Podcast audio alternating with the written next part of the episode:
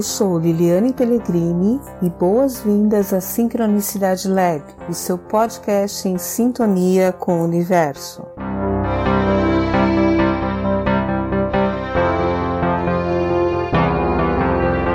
O sucesso na astrologia e no mapa astral.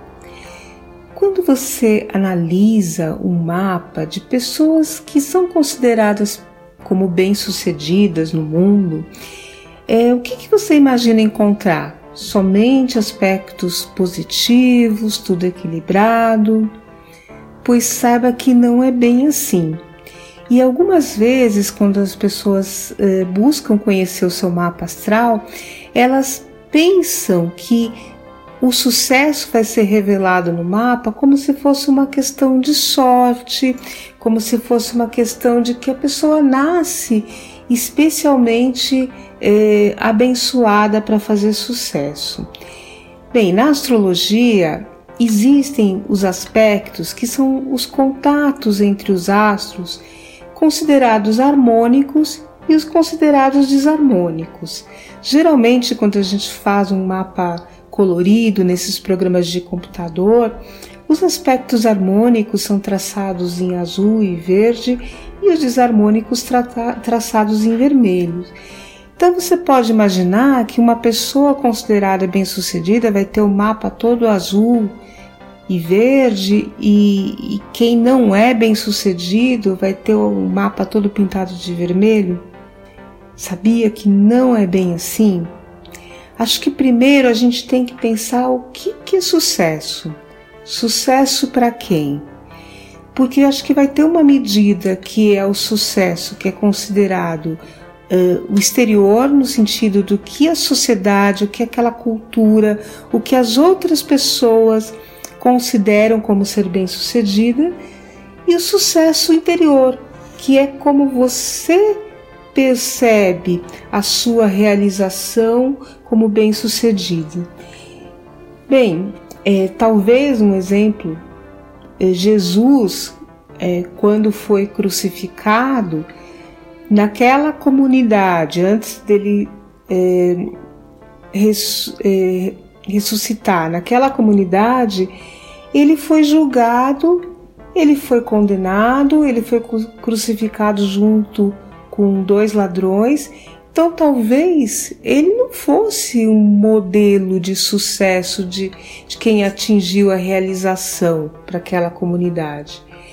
No entanto, considerando que era a sua missão né, trazer uma, uma boa nova, uma nova mensagem para o mundo, e, a, e ele sentia que a sua missão era salvar os homens, né, ele realizou. Só que aquela medida, talvez naquele momento, antes da ressurreição, não fosse perceptível para todos, né? E ele fundou o cristianismo que tem dois mil anos e até hoje é uma igreja que grande parte da população segue esses preceitos. Mas naquele momento da crucificação, talvez ele não tivesse é, sendo avaliado pelaquela comunidade como uma pessoa de sucesso.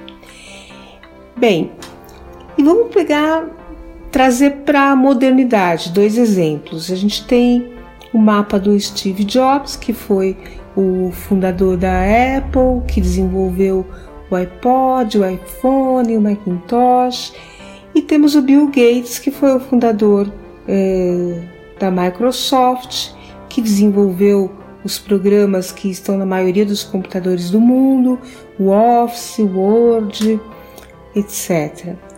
Bem, você pode imaginar que são pessoas que são consideradas ou foram, no caso do Steve Jobs que já faleceu, pessoas de sucesso que conquistaram uma, uma indústria, que conquistaram posição de prestígio e que conquistaram muito dinheiro. No entanto, se você for analisar tanto o mapa de Steve Jobs como de Bill Gates, eles são repletos de aspectos considerados desarmônicos. Que é aquela coisa, se você olhar para o mapa dele, está cheio de linhas vermelhas. Então, será que o sucesso no mapa ele vai ser medido por esses aspectos considerados harmônicos ou desarmônicos? Não. E aí a gente vai pensar numa coisa, né?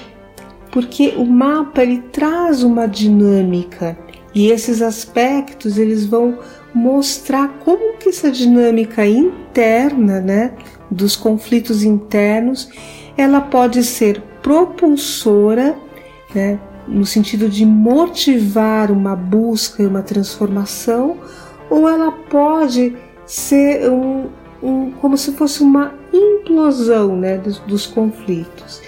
Então a gente pode dizer que tanto Steve Jobs como Bill Gates tinham muitos conflitos internos.